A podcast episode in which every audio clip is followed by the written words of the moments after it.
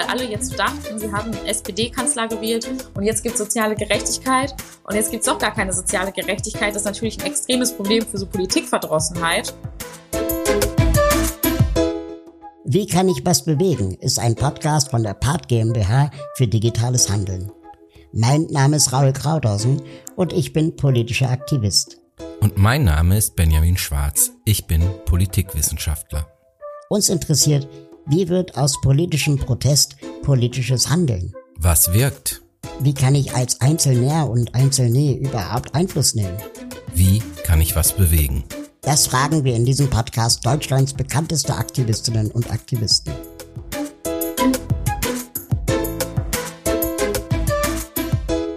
Herzlich willkommen, Sarah Lee Heinrich.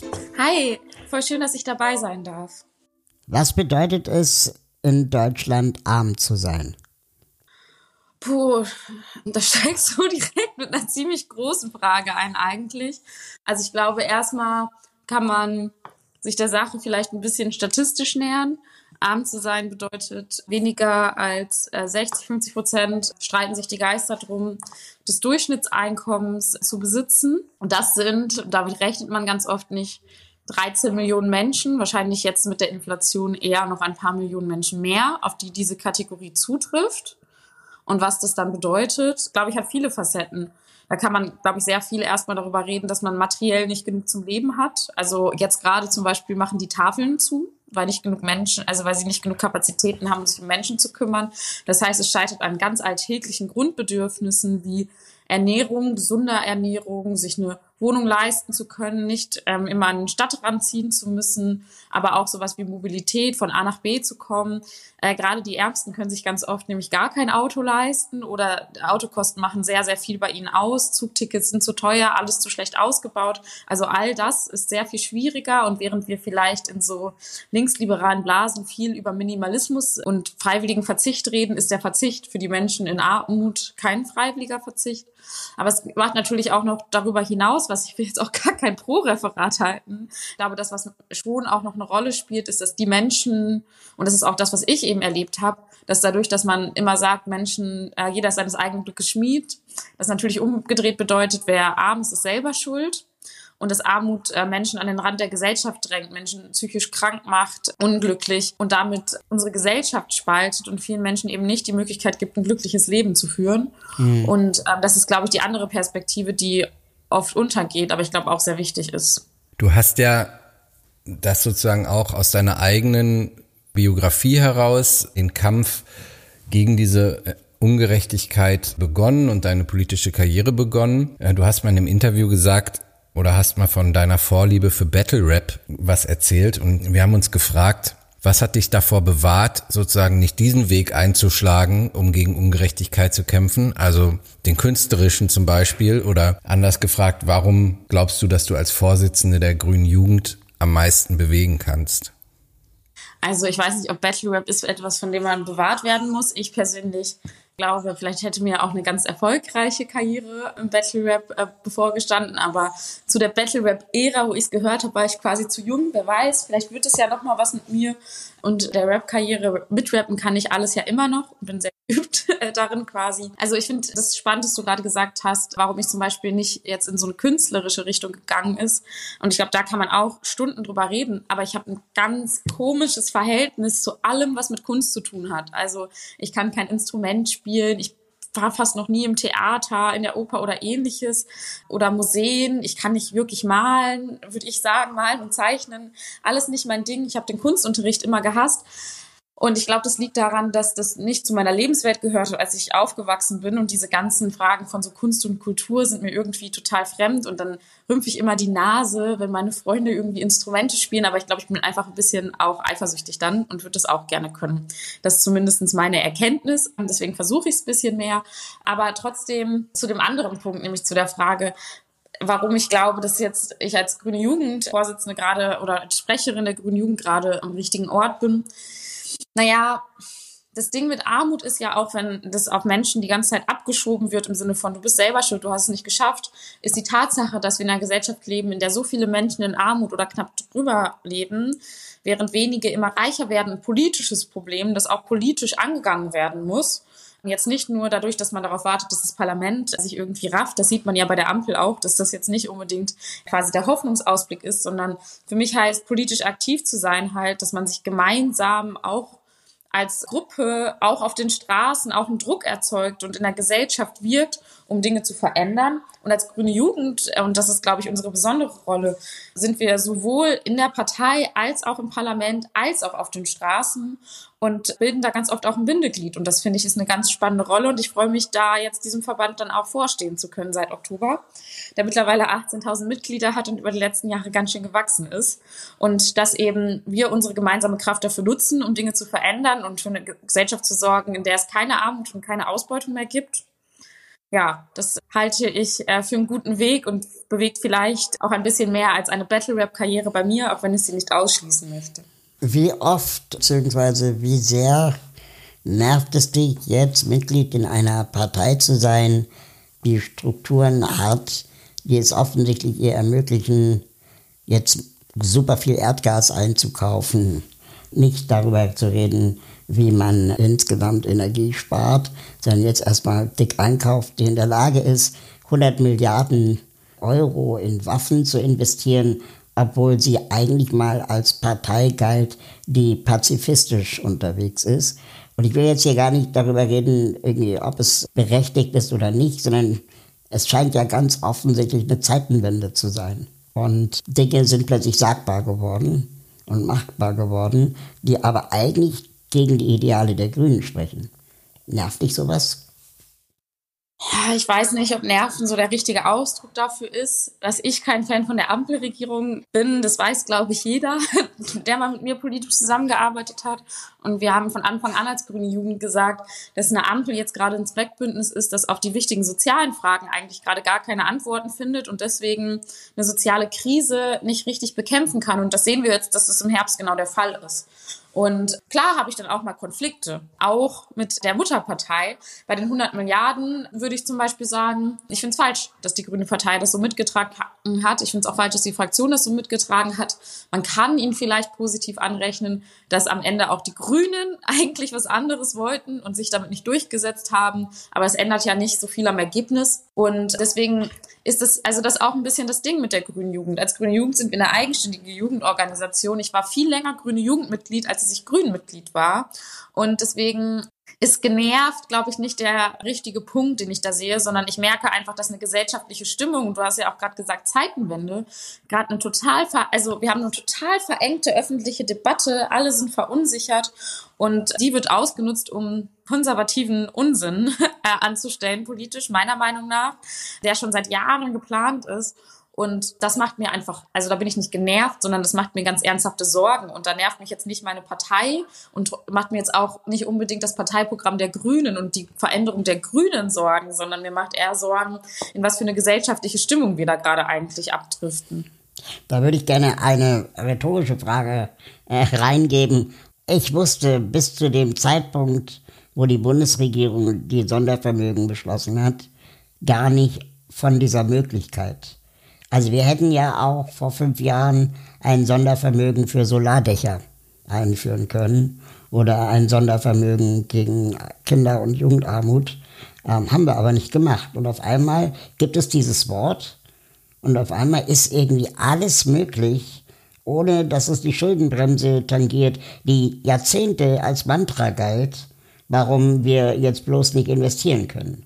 Fühlt, fühlt man sich da als Bürgerin oder auch als Politikerin nicht irgendwie ver verarscht? Ich finde den Vorwurf an eine Ampelregierung, dass sie quasi diese Finanzierungsfrage die ganze Zeit dadurch umgeht, dass sie einfach irgendwelche Investitionsgesellschaften schafft oder jetzt das Sondervermögen voll berechtigt. Also das war ja schon zum Koalitionsvertrag so. Alle wussten, es müssen neue Schulden aufgenommen werden und dann hat man es halt Ergänzungshaushalt genannt. So. Und dann hat man gesagt, ja, es war, es sind ja nicht wirklich Schulden.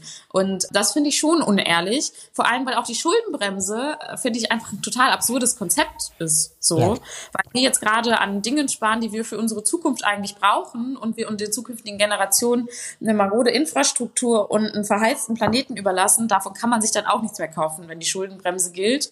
Ähm, das heißt, ähm, ich teile diese Kritik auf jeden Fall total und ich finde auch, dass man jetzt halt sagen kann, es ist immer eine Frage von politischen Prioritäten gewesen in den letzten Jahren, was gemacht wurde und was gelassen wurde. Und dass die Regierung der letzten Jahre, dass die Politik der letzten Jahre es nicht hinbekommen hat, eine soziale Frage zu beantworten oder eine Energiewende richtig in die Hand zu nehmen. Das war eine politische Entscheidung und nicht einfach ein Sachzwang von, es ist kein Geld da. Und wenn wir jetzt in den Herbst kommen und die Inflation steigt immer weiter, dann finde ich, muss die Regierung beweisen, dass sie nicht nur Geld fürs Militär übrig hat, sondern auch für die Menschen.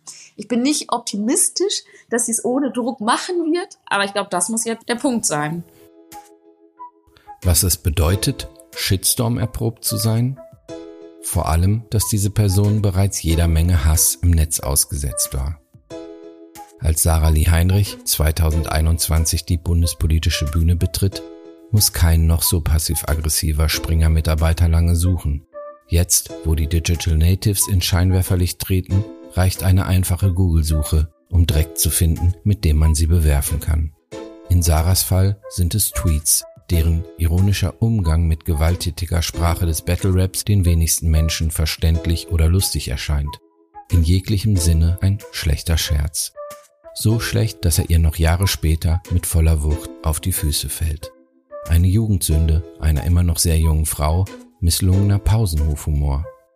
Man muss nicht alt, verbohrt, lebensfremd oder sogar Elke Heidenreich sein, um das nicht zu mögen. Es jedoch differenziert und getrennt von der Jungpolitikerin Sarah aus der Gegenwart sehen zu können, scheint für viele ein noch langer, weil nicht vorgezeichneter Weg zu sein. Ich bin selber Empfänger von Sozialleistungen aufgrund meiner Behinderung, ich äh, bekomme Assistenz und so weiter. Ich darf bestimmte Einkommen nicht überschreiten, ich darf kein Vermögen aufbauen. Mm, also all das, was äh, Empfänger von Leistungen auch betrifft. Und dann lese ich über Menschen, die Hartz IV oder ALG II bekommen, dass ihnen ihr Hartz IV um drei Euro erhöht wurde. Und da denke ich so, super, dass irgendwie da mal jemand was macht, aber drei Euro, das ist doch ein Witz. Also drei Euro Hartz-IV-Erhöhung ist doch ein massiver Witz und zwar für alle Beteiligten. Die, die es empfangen, die denken sich, wollte uns verarschen bei der Inflation. Die ZuschauerInnen denken, was sollen ja diese drei Euro jetzt? Und der, der Staat denkt sich wahrscheinlich, das kostet wieder Milliarden. Und wir haben ja so viel getan gibt, und ich, ich nenne es die versunkenen Kosten. Also wir haben das schon immer so gemacht und es war schon so teuer und um das System am Leben zu halten, stecken wir weiter mehr Geld rein, um, um den Druck aus dem Kessel zu nehmen. Aber wir lösen das Problem der Armut ja nicht. Ich habe neulich gelesen, wir brauchen 15 Euro brutto Mindestlohn. Dass es eigentlich ein Hohn wäre, zu klatschen, wenn wir bei 12 Euro Mindestlohn angekommen sind. Und wir brauchen jetzt 15 Euro Mindestlohn, um nicht in Altersarmut zu landen. Was ich damit sagen will, ist, ich habe manchmal das Gefühl, dass wir die Probleme immer nur so halb lösen und sie dadurch eigentlich noch schlimmer machen. Wie siehst du das?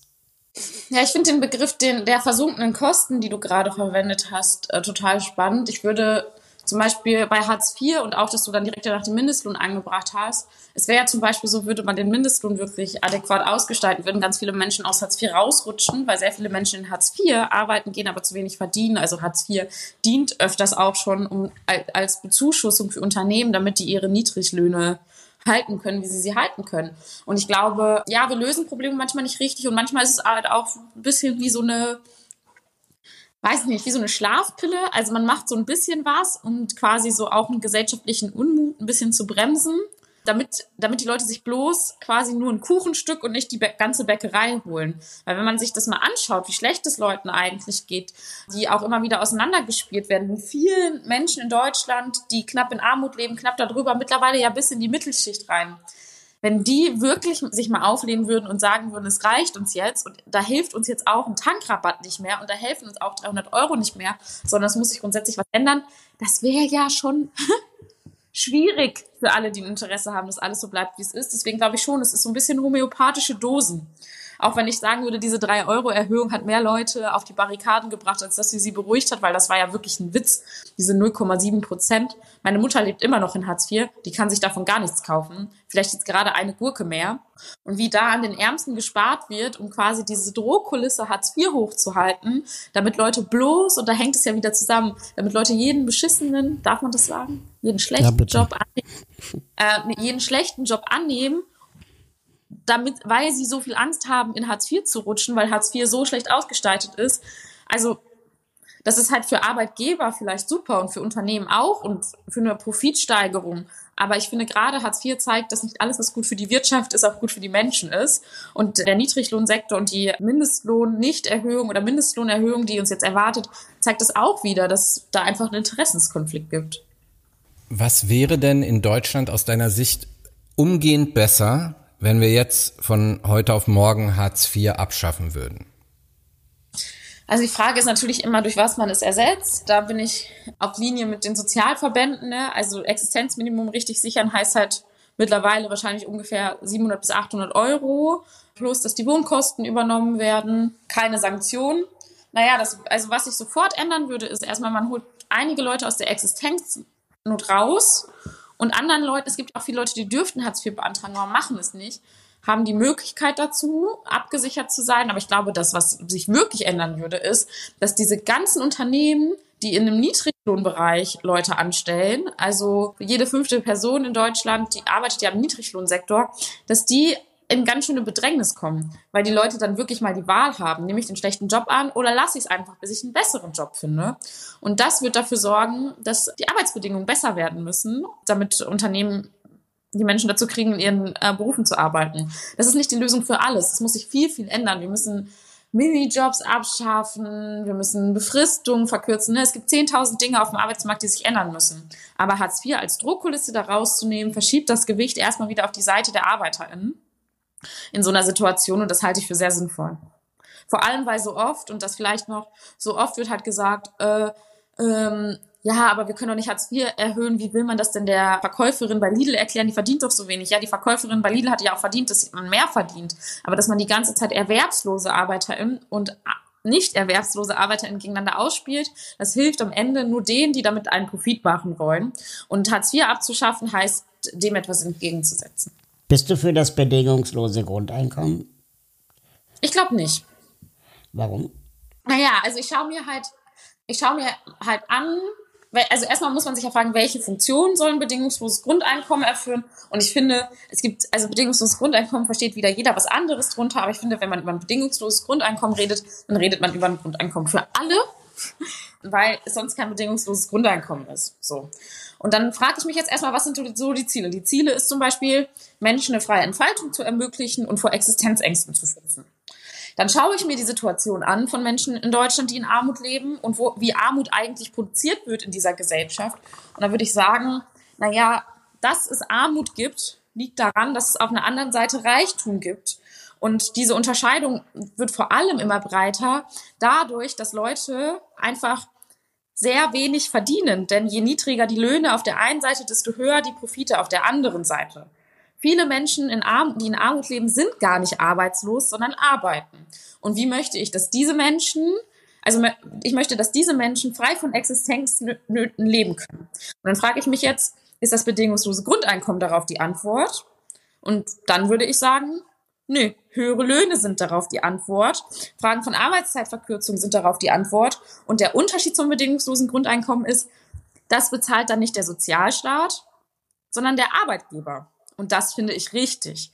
Also ich möchte nicht Arbeitgeber aus der Pflicht entlassen, dafür aufzukommen, dass die Menschen, die bei ihnen angestellt sind, nicht in Armut leben. Und ich möchte auch VermieterInnen nicht aus der Pflicht entlassen, dass die Leute nicht so viel Geld für ihre Miete abknöpfen dürfen. Wenn es nach mir geht, wäre Miet, äh, wäre Wohnraum ja sowieso ein öffentliches Gut und eigentlich gehört das in gesellschaftlicher Hand und nicht in die Hand von Vermietern, die damit Profite machen können.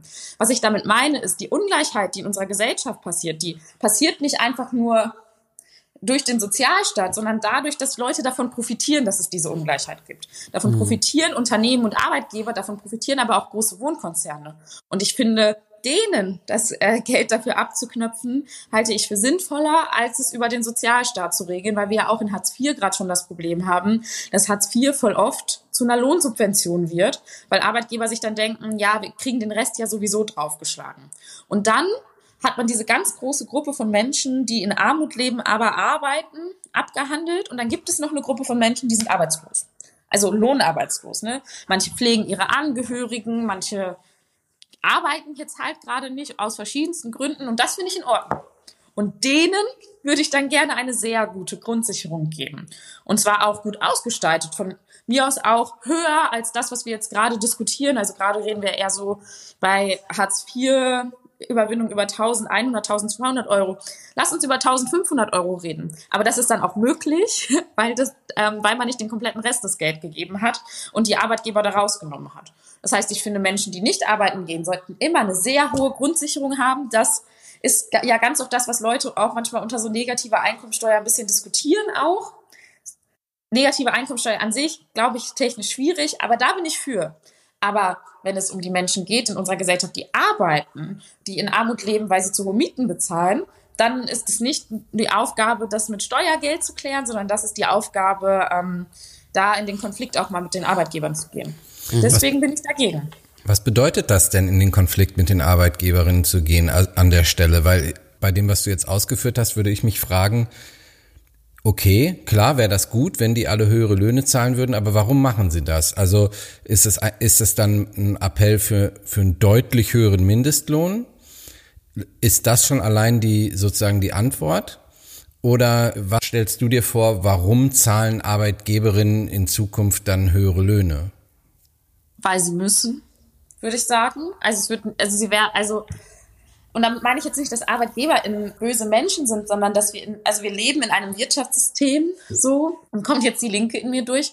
Das heißt Kapitalismus und Kapitalismus bedeutet, dass Profite maximiert werden und dass Unternehmen miteinander im Wettbewerb stehen. Und wie senkt man seine Kosten, um Profite zu maximieren? Ganz oft durch Lohndrückerei. Dass man Arbeitgeber und Unternehmen jetzt nicht freiwillig dazu kriegt, es zu ändern. Das liegt in der Natur der Sache, weil sie ein anderes Interesse haben. Das Ding ist aber auch, dass eine Arbeiterinnenbewegung über die letzten Jahre viele Instrumente und Jahrhunderte entwickelt hat, was man denn dann macht. Weil was sollen denn die Arbeitgeber dieser Welt machen, wenn die ArbeiterInnen gar nicht auftauchen zur Arbeit? Na, also wir reden über Fragen von Tarifverhandlungen und Streik, wenn es um bessere Arbeitsbedingungen geht. Es geht auch um höheren Mindestlohn, meiner Meinung nach gesetzlich ähm, auch festgelegt. Aber es geht auch es geht auch um Arbeitskampf, um die, um die direkte Auseinandersetzung, um die Verhandlungen und am Ende um ein besseres Ergebnis auf der Seite der ArbeiterInnen. Und da haben wir halt in den letzten Jahren erlebt, dass immer weniger Be Bereiche tarifgebunden sind beispielsweise und deswegen die Löhne dort immer niedriger werden. Und dagegen zu wirken, dafür zu sorgen, dass Gewerkschaften auch wieder ein attraktiver Ort werden und auch mal wieder ein bisschen bissig werden, was sowas angeht. Das finde ich total wichtig, wenn wir auf die Arbeitsseite schauen. Wenn wir uns zum Beispiel die Wohnseite anschauen, würde ich sagen, bevor ich den Leuten immer mehr Geld gebe, um immer höhere Mieten zu bezahlen, finde ich, ich sitze jetzt gerade hier im Büro in Berlin, dass man die Wohnkonzerne enteignen sollte. Dann sind die Mieten nämlich gar nicht mehr so hoch. Dann muss man das mit einem Grundeinkommen gar nicht ausgleichen, wenn es dann plötzlich nicht mehr 15 Euro pro Quadratmeter sind, sondern nur noch drei, drei oder vier. Du hast mir jetzt eine gute Vorlage für einen Übergang zu, einer, äh, zu einem anderen Thema gegeben, nämlich als du gesagt hast, die Attraktivität der Gewerkschaften. Was ist denn mit der Attraktivität der Parteien? Denn es ist so, dass wir Umfragen kennen aus den letzten Jahren, dass Menschen unter 25 in Deutschland sich mehrheitlich gerne, also ich würde nicht sagen politisch engagieren, aber zumindest politisch interessieren. Nur drei Prozent auch wenn das jetzt schon zwei, drei Jahre her ist, die Umfrage, aber nur drei Prozent haben angegeben, sie könnten sich vorstellen, sich in einer Partei zu engagieren. Du hast dich ja ganz bewusst und auch sehr aktiv und proaktiv für diesen Weg entschieden. Es ist ja sicherlich auch quasi eine deiner Aufgaben jetzt, nehme ich an, zu gucken, dieses, diese Art von Engagement, ja, Leuten schmackhaft zu machen, sage ich mal, salopp. Wie machst du das? Also ich würde, glaube ich, erstmal sachte widersprechen. Also ich weiß nicht, ob ich einen Parteiweg eingeschlagen habe. In der Grünen Jugend sind viele Menschen aktiv, die auch Verantwortung in der Partei übernehmen. In der Grünen Jugend sind aber auch viele Menschen aktiv, die danach Verantwortung oder währenddessen Verantwortung in Bewegungskontexten übernehmen. So ist es zum Beispiel so, dass Katrin Henneberger, die meine Vor -Vor -Vor Vorgängerin ist, danach Pressesprecherin bei Ende Gelände war. Und ich wünsche mir das auch, dass wir die Menschen, also wir haben den Anspruch als grüne Jugend, Menschen die Möglichkeit zu geben, gemeinsam Politik zu machen, Kampagnen auf die Straßen zu bringen, voneinander zu lernen und dann woanders zu wirken. Und ein Teil davon macht es in, in der Partei. Aber ein Teil davon macht es auch in den Bewegungen. Und ich kann mir das auch sehr gut vorstellen. Ich komme ja aus einem Bewegungskontext. Ich komme ja aus den Vernetzungen mit den Alleinerziehenden, aus der Demo gegen Kinderarmut, aus meinem Aktivismus aus der Ecke.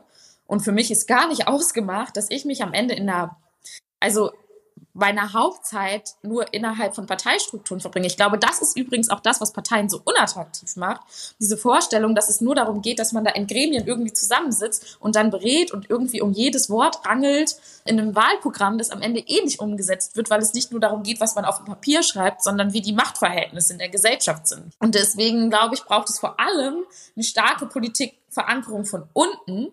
Und das kriegen Parteien gerade nicht so gut hin. Ich weiß nicht, das sind dann immer so ganz wilde Begriffe, aber wenn wir zum Beispiel an die, den USA-Wahlkampf rund um Bernie Sanders denken, einer, der mich sehr politisiert hat, dann ging es da nie nur darum, dass Leute da in Parteigremien rumhangen, sondern da ging es darum, dass Leute in ihren Bezirken aktiv wurden. Da ging es darum, dass Leute den Druck auf die Straße gebracht haben und in die Parteien gebracht haben. Und ich glaube, so ein Modell von einer Partei, die aber in den, auch in den Bewegungen, also die ein Ort bringt, wo auch die Menschen aus den Bewegungen zusammenkommen können, um auch in einer Organisation zu wirken. Das hat Zukunft und das ist auch das, was wir als grüne Jugend anstreben und nicht unbedingt das, was man sich jetzt vielleicht immer vorstellt, wenn man von außen auf ein Parteiwesen guckt. Aber ist es der Weg? Weil du bist jetzt, also man merkt schon, dass du natürlich jetzt auch nicht so ganz, ganz neu bist im, im politischen Business. Du bist jetzt der Frage ein bisschen ausgewichen, hatte ich das Gefühl, dass also wir brauchen doch Leute und wir brauchen doch Nachwuchs in den Parteien. Und du hast jetzt gesagt, ja, man muss das mit den Bewegungen zusammenführen. Das finde ich schon mal eine gute Idee. Ich höre das allerdings tatsächlich das erste Mal von jemandem so. Finde ich total richtig. Trotzdem nochmal gefragt, wie müssen sich denn die Parteien selber ändern, um attraktiver zu werden? Oder ist das der, ist das falsch rumgedacht? Nee, ich finde schon, dass Parteien sich ändern müssen. Und ich habe auch sicherlich einige Ideen für die Grüne Partei, was sie auch anders machen könnte. Also ich finde zum Beispiel, dass Parteien sollten viel, also gerade vor Ort, viel lokaler verankert sein und sollten nicht nur der Ort sein, wo Leute, die jetzt eh schon Mitglied sind, naja, zum Beispiel so eine so eine Planungssitzung haben, sondern denen sehr ernsthaft politisch diskutiert wird, indem man halt vor Ort auch mit den Menschen ins Gespräch kommt, sich an Aktionen beteiligt. Also da gibt's ja also da gibt's so 10.000 Beispiele. Ich erinnere mich zum Beispiel an die Grünen Unna. Das war immer total nett, weil die Grünen Unna waren gleichzeitig ein Viper-Café. Und deswegen mochten die Leute die Grünen Unna so gerne, weil die halt auch dann vorbeigekommen sind, um, keine Ahnung, ihre Elektronikgeräte zu reparieren. Aber Parteien als, also die Parteistrukturen, die wir haben, zu öffnen, um darin auch andere Dinge stattfinden zu lassen. Das finde ich ist zum Beispiel ein attraktiver Weg, um Parteien nutzbar zu machen für die gesamte Stadtgesellschaft. Und dann entscheiden sich vielleicht auch Leute in der Partei dann dabei zu sein, im besten Falle. Ja, natürlich.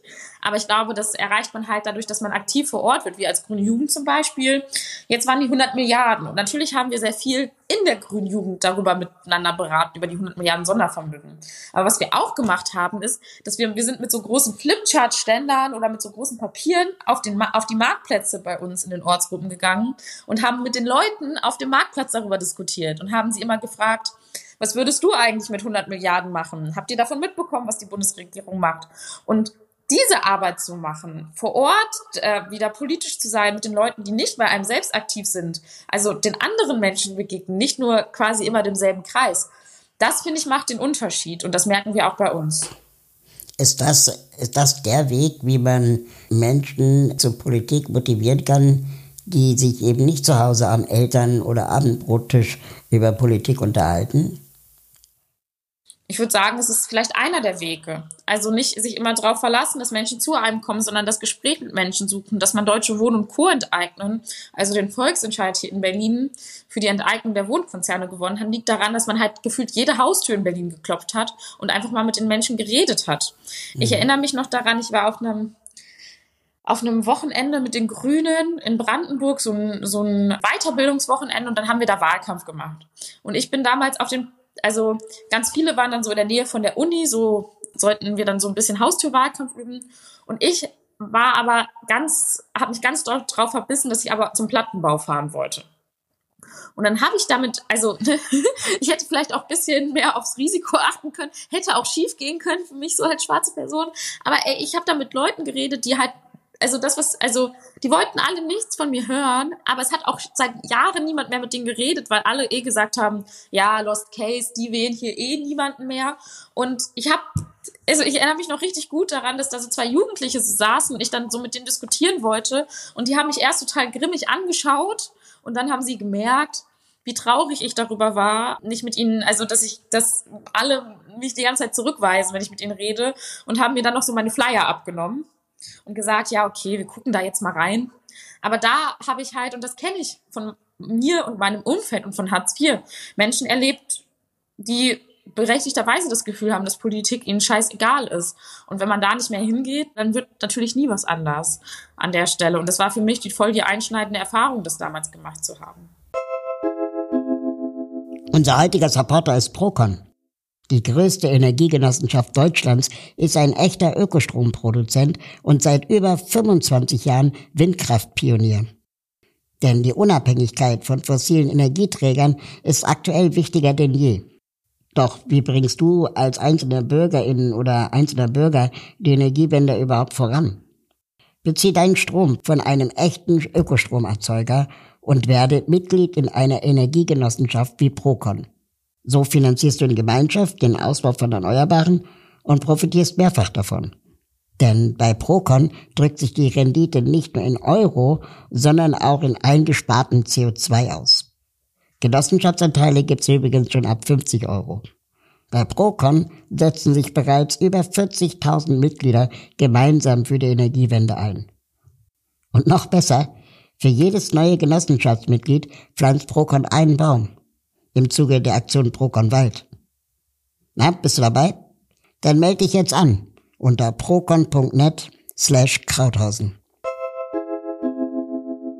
Du hast es gerade erwähnt, du hast 2017 in Unna in Nordrhein-Westfalen die grüne Jugend quasi gegründet, so steht's zumindest in fast allen Artikeln über dich.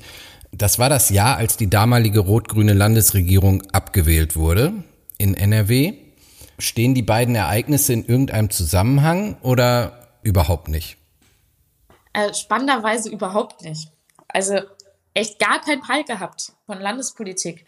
Auch ich saß nicht an einem Küchentisch und habe mich so damit beschäftigt. Das heißt, Tagespolitik ging an mir komplett vorbei. Aber als ich jünger war, und das weiß ja jetzt auch die komplette deutsche Öffentlichkeit, habe ich viel Zeit im Internet verbracht. Und ich habe mich eher so grundsätzlich mit so Fragen auseinandergesetzt, weil ne, ich habe Rassismus erlebt, ich habe Armut erlebt und ich war und die Kombination von beidem und dann das Verständnis dafür, dass es eigentlich ein politisches Problem ist, hat mich im Alter von zarten 14 schon zu einer klaren Linken gemacht.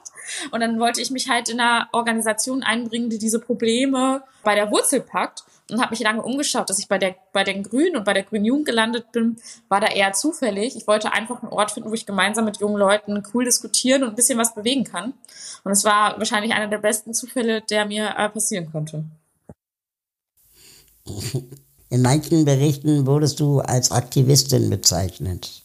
Nimmst du den Begriff für dich an oder hast du ein Problem mit dem Wort? Also an sich habe ich kein Problem mit dem Wort. Ich habe mich auch selbst immer wieder so bezeichnet, weil ich halt, also ich finde, ich finde es immer so komisch. Manchmal fragen mich Leute, Sarah, willst du dann irgendwann in die Politik? Und das haben mich auch Leute gefragt, bevor ich Bundessprecherin war. Und ich war immer so, na ja, also ich mache doch jetzt Politik. Ich, also was ist das denn, wenn ich mich darum mühe, irgendwie andere Menschen Armut zu erreichen, miteinander zu organisieren? Das ist doch Politik. Wenn wir Kritik öffentlich äußern, ist doch Politik. Und ich finde halt, man kennt halt total, ich finde diesen Aktivismus-Begriff kennt man gerade so im Kopf, denkt man sofort an so Klimaaktivisten. Und das hat man total im Kopf über die letzten Jahre, aber an so Aktivisten für soziale Gerechtigkeit, also da fallen einem jetzt nicht immer so die Leute ein zu. Mhm. Vielleicht sind unsere Aktivisten für soziale Gerechtigkeit auch einfach die Gewerkschafter, aber auch die müssen ja mal wieder ein bisschen hochkommen. Und trotzdem würde ich sagen, analog zu Fridays for Future bräuchte es eigentlich ein Fridays for Gerechtigkeit, soziale Gerechtigkeit. Und deswegen habe ich mich immer mit Absicht so genannt, um dieses Bild auch bei Leuten hervorzurufen. Und ja, ich habe letztens mal einen spannenden Text zur Kritik am Aktivismusbegriff gelesen, der so ein bisschen gesagt hat, na ja, also Aktivist, das klingt jetzt so wie so eine, also ein bisschen so individualistisch, wie das ist, das ist jetzt meine Rolle oder das ist jetzt mein Beruf, aber am Ende des Tages sind wir zum, also wenn wir miteinander politisch reden, wenn wir mit unseren Nachbarn diskutieren, in jeder Situation sind wir ja politisch und irgendwie aktiv. Und deswegen ist es, also, deswegen ist es komisch, das Wort Aktivist zu verwenden, weil es da so eine komische Abgrenzung schafft. Verstehe ich. Genau. Aber ich habe jetzt erstmal gar nichts gegen den Begriff. Ich finde ihn manchmal auch schöner als den Politikerbegriff. Über die Gewerkschaften reden wir gleich noch. Eine deiner Vorgängerinnen im Amt ist nun Parteivorsitzende. Ist sie ein Vorbild für dich? Ja, klar aber also jetzt ähm, nicht unbedingt im Sinne von, ich will Parteivorsitzende werden, aber das ist jetzt nicht mein Modus, wie schon gesagt. Aber Ricarda und ich kennen uns ja schon sehr lange und ich habe mit ihr sehr viel gemeinsam in der Politik politischen Arbeit in der Grünen Jugend gelernt, voneinander und auch miteinander Dinge umgesetzt. Zum Beispiel haben wir damals gemeinsam die Europawahlkampagne der Grünen Jugend geschmissen auf Bundesebene. Und deswegen ist sie natürlich irgendwie ein Vorbild für mich, aber auch vor allem eine Freundin. Und Ricardo und ich setzen uns auch viel mit ähnlichen Fragen auseinander und diskutieren auch viel miteinander und versuchen dann in unseren unterschiedlichen Rollen quasi das Beste rauszuholen. Ich freue mich da, so eine Verbündete zu haben. Das ist ja schon Nein. außergewöhnlich, oder? Entschuldige, Raul, ganz kurze Nachfrage noch, weil es ist ja außergewöhnlich, weil klassischerweise ist ja sozusagen deine Rolle und ihre jetzige Rolle sind ja klassischerweise eigentlich konfrontativ in so Parteien. Das heißt, du bist ja eigentlich dafür da, auch sie natürlich stark zu kritisieren als Parteivorsitzende. Wenn du jetzt sagst, ihr seid aber Freundinnen und ihr habt so ein super Verhältnis, wie kriegst du es hin, trotzdem sozusagen ihr, ihr Korrektiv zu sein? Ich glaube, dass, dass man da manchmal auch dann quasi auch private Sympathie von so politischer Notwendigkeit halt trennen muss. Ich meine, das Sondervermögen hat es gezeigt. Da waren wir als grüne Jugend auf jeden Fall voll Konfrontationskurs. Aber ich würde auch sagen, Kritik an der Partei ist ja kein Selbstzweck. Wenn ich mir zum Beispiel die Ampel anschaue, würde ich auch weiterhin sagen, die Grünen sind tendenziell die progressivste der drei Parteien in der Ampel. Das heißt, ganz oft habe ich nicht nur den Konflikt, nicht einfach nur einen Konflikt mit Ricarda oder Robert und Annalena, sondern ich habe einen Konflikt mit Volker Wissing und ich habe einen Konflikt mit Hubertus Heil, zum Beispiel, wenn wir über die Grundsicherung reden. Und da gibt es natürlich auch Sachen, da haben wir gemeinsame Interessen. Also die Grünen waren die einzigen, die wirklich Hartz IV abschaffen wollten in den, in den äh, Koalitionsverhandlungen. Da waren jetzt die grünen Verhandler nicht meine Gegner in der Situation. Und trotzdem, ja, ich finde es halt total, total schön, auch Freundschaften in der Politik zu haben, die sich auch manchmal über verschiedene Rollen hinwegtragen. Ich habe auch äh, Freunde in den Bewegungen, die manchmal dann uns als grüne Jugend antreiben. Ne? So, so ist es. Und ich glaube, manchmal fragt man sich dann schon, gehe ich jetzt zu sachte mit der Person um, weil ich sie mag, oder gehe ich zu hart mit der Person um, weil ich sie mag? Ich glaube, beides gibt es ja. Und das muss man dann immer reflektieren. Aber ich glaube, da habe ich jetzt eigentlich einen guten, guten Weg gefunden. Und gerade wenn man sich aber auch ernst nimmt und respektiert und auf Augenhöhe sieht, kann man ja auch, also es geht ja nicht immer nur darum, sich außen zu fetzen, auch intern vielleicht auch anders deutlich werden, weil man eben auf Augenhöhe ist. Genau. Wann ist es eigentlich passiert in der Geschichte in Deutschland, dass die Grünen, das ist mir in den letzten Jahren echt aufgefallen, sozialere Politik machen als die SPD, die eigentlich das S von SPD äh, für sozial im Namen vor sich herträgt? Ja, wüsste ich auch gerne. Also ich würde sagen, ne, positiv gesagt, dass eine grüne Partei soziale Fragen ernst nimmt, ist natürlich auch das Ergebnis von Bemühungen verschiedenster Menschen, in der, also die auch gesagt haben, hey, wenn wir das mit der Klimakrise ernst nehmen, dann muss das sozial funktionieren und ja auch auf den Kurs der Grünen Partei eingewirkt haben. Mhm. Ne? Da würde ich mich zum Beispiel auch selber zuzählen. Ne? Ich, ich kämpfe ja auch dafür, dass eine grüne Partei sich da sozial-ökologisch aufstellt. Und ich glaube schon, dass die Kernerkenntnis, dass wir die Klimaschutzmaßnahmen nur so und so weit durchziehen können, wie wir einen sozialen Ausgleich haben, weil uns sonst die gesellschaftlichen Mehrheiten wegbrechen, auch in der Klimabewegung angekommen ist. Und dass eine grüne Partei da jetzt weitergekommen ist, freut mich sehr. Dass eine SPD da manchmal nicht weiterkommt, freut mich nicht. Denn das ist ehrlich gesagt ein sehr großes Problem, weil alle jetzt so dachten, sie haben einen SPD-Kanzler gewählt und jetzt gibt es soziale Gerechtigkeit und jetzt gibt es doch gar keine soziale Gerechtigkeit. Das ist natürlich ein extremes Problem für so Politikverdrossenheit in dieser Situation. Und das macht mir auch mit dem Hinblick auf den Herbst einfach sehr, sehr viele Sorgen. Ist Olaf Scholz deiner Meinung nach ein guter Kanzler?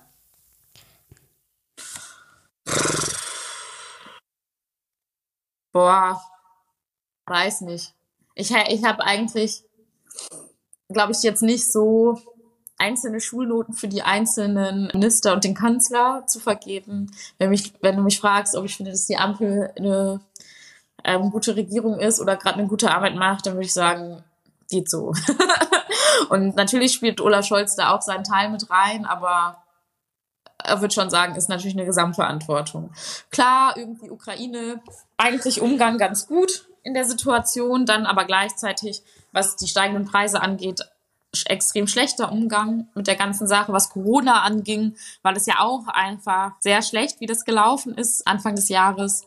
Und ich glaube halt, dass eine Regierung, in der also so grundsätzliche Vorstellungen über so grundsätzliche Fragen wie des sozialen Zusammenhalts vorliegen, nicht wirklich vom Fleck kommt. Und das würde ich sagen, ist ein großer Fehler. Und da hätte, wünsche ich mir natürlich manchmal schon auch den sozialdemokratischen Kanzler, der dann sagt so, ja, FDP, schön für euch, dass ihr das nicht möchtet, dass ihr kein neues Entlastungspaket möchtet, dass ihr keine Steuern möchtet, aber machen wir jetzt. So. Soll er mal so ankündigen, wie er die 100 Milliarden angekündigt hat. das würde mich freuen. Also ist er kein guter Bundeskanzler? Also sind wir jetzt gerade bei Markus Lanz, wo man mir versucht, am Ende einen rauszuziehen, wollt ihr mich noch fragen, ob die Ukraine gewinnen oder Russland verlieren soll? Also, sorry, nee, das Spiel mache ich nicht mit. Nee, verstehe okay. Also, ich würde gerne meine Einschätzung der Lage. Ich glaube, ich bin auch echt kein Olaf Scholz-Fan. Was ihm nicht gerade hilft, ist seine Bräsigkeit. Also, dass er einfach so, man merkt nicht, was er fühlt, man merkt nicht, ob er gerade wütend, aufbrausend, überzeugt ist. Er redet immer gleich. Und das, was er sagt, wiederholte er schon zwei Tage vorher in der Tagesschau. Also es gibt auch relativ wenig Neues von ihm zu hören. Und wenn er immer noch sagt, dass Deutschland zahlreiche Waffen in die Ukraine liefert und dann gestern irgendwie die Zahlen rauskamen, dann frage ich mich, was für ein langsamer Prozess ist denn das da im Hintergrund an, an, an Verwaltung, dass nur sieben Panzerhaubitzen irgendwie rüberkamen. Also das, das ist diese ganze Behauptung einfach schon wieder lächerlich machend. Wir würden so viel tun. Und das in, so, auf so vielen Ebenen. Und das gilt ja nicht nur für die, für, für, für die Waffenlieferungen, sondern auch für Corona-Maßnahmen, das gilt auch für äh, Klimaschutz, das gilt auch für Inflation, ich habe immer das Gefühl, der, der hängt irgendwie mindestens vier Wochen hinterher, hinter dem Zeitgeschehen. Aber wir wollen ja die Sarah jetzt da nicht. Ich habe ja auch nur meine Einschätzung der Lage genannt. Genau, aber im Vergleich zu Habeck, der ja öffentlich dazu steht, mit welchen Problemen er hadert und man eben die Tränen in den Augen sieht, ansieht, das ist einfach eine andere Art von Kommunikation.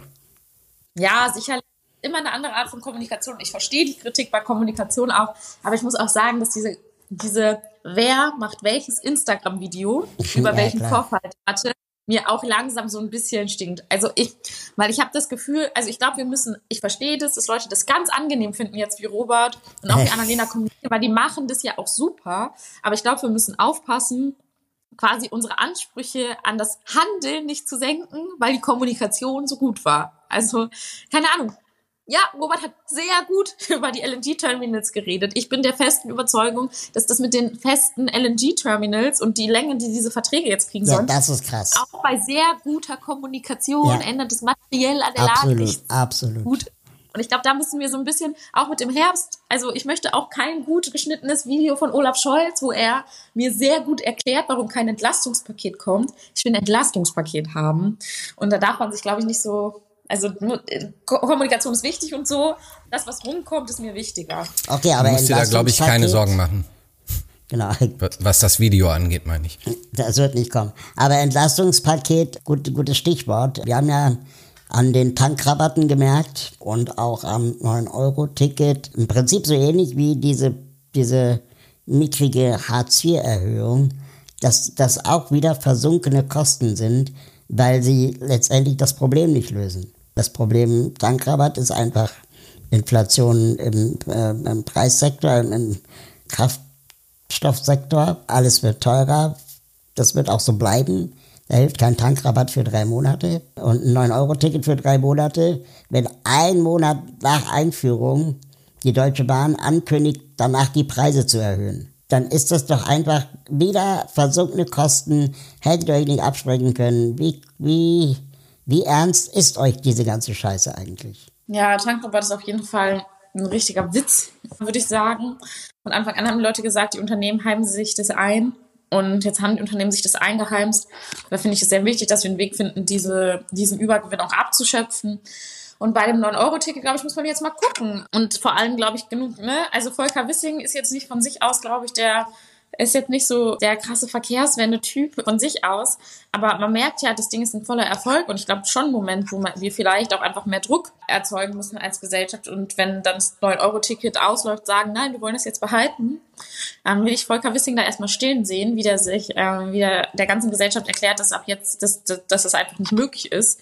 Ich meine, immerhin können wir jetzt immer wieder sagen, das 9-Euro-Ticket, das würde, glaube ich, nur, also eine Weiterführung vom 9-Euro-Ticket würde nur ein Zehntel des Sondervermögens für die Bundeswehr kosten. Also kann man sich eigentlich leisten. Was könnte man denn noch 9 Euro ticketisieren? Ich habe neulich von der Initiative gehört, die wollen die Kultur für 9 Euro zugänglich machen. Ich glaube, in Nordrhein-Westfalen war das, also Hochkultur, Theater, Opern und so weiter, weil die ja auch super hart subventioniert werden, einfach um jungen Menschen den Zugang zu ermöglichen.